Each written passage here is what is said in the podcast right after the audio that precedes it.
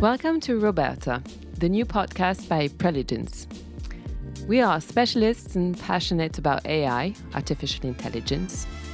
And in this podcast, we'll share with you stories of women and men who've inspired or were inspired by AI. We will highlight the journeys of scientists, novelists, directors, and politicians and decipher their work and their connection to AI.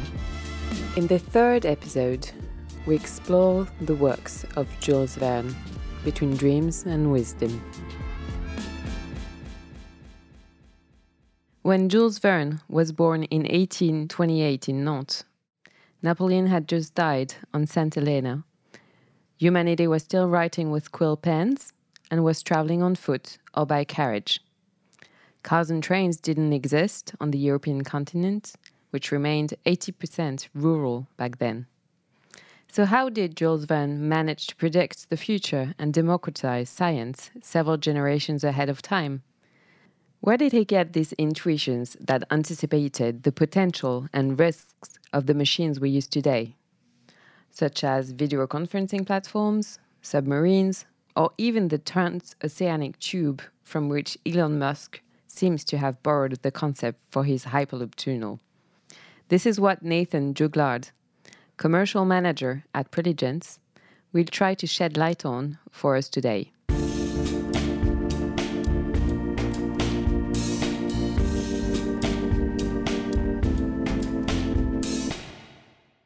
It is the writer Jean Giono who best introduces the impact of Jules Verne on the world's imagination. At a time when all men of the 19th century are fond of deserted islands, explained Giono, Jules Verne destroys all deserted islands. He imagined the mysterious island, where from then and there were all chemical and physical mysteries.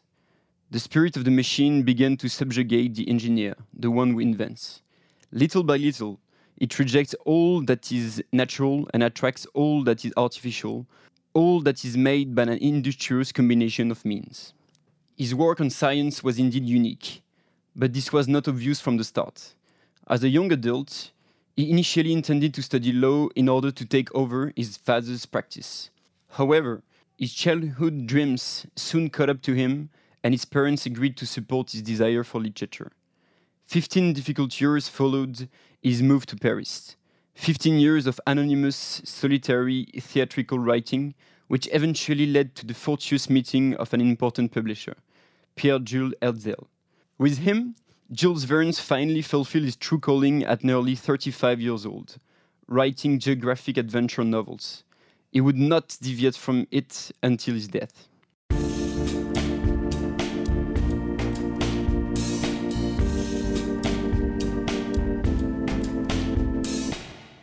In much the same way as we would talk about director Christopher Nolan today, particularly his science fiction film Interstellar, the novelist Émile Zola said of Jules Verne with just a little jealousy that he knew how to put science into drama. Why the feeling? Because Zola found that the far reaching success of Verne was not justified for a style that, in his opinion, was rather dull and simplistic. There are no great abstract images or deep psychological introspections with Verne, as the latter's main aim is to store, classify, and define in a cold and precise manner. In his opinion, the world should simply be described in all of its richness.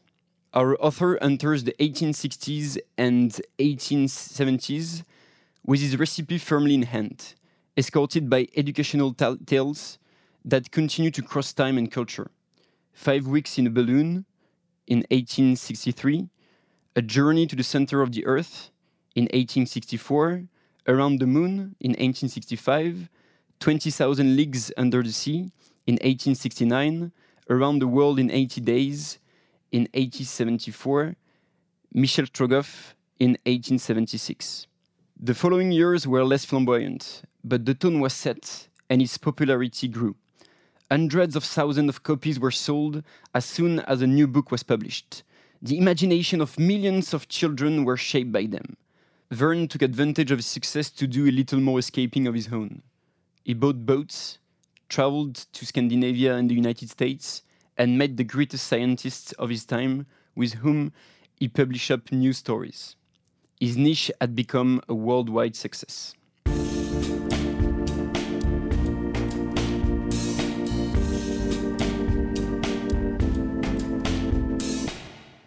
His readings, encounters, and travels allowed the novelist to anticipate the next century, and even the following one, our own.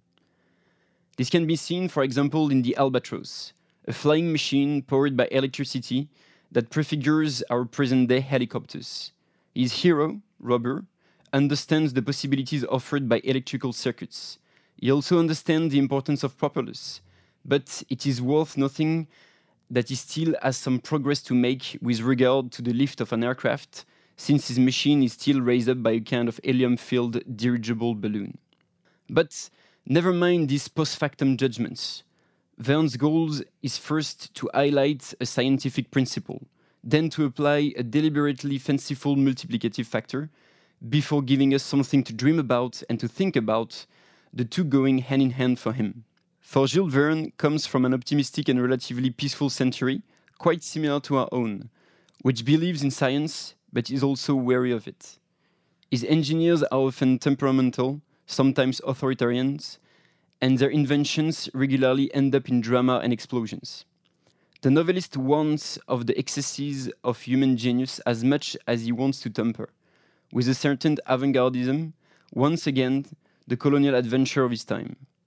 In addition to his curiosity for novelties and his talent for anticipation, there is probably a third reason for his success to be put forward eventually his own bias for moderation. Jules Verne's wisdom also explains the legacy of his iconic work.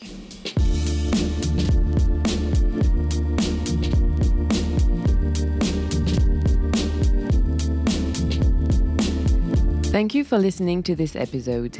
If you want to reach out, please write us at roberta at preligens.com. You can subscribe to this podcast, share it, and write a review on your platform. And stay tuned for next month's story. Bye.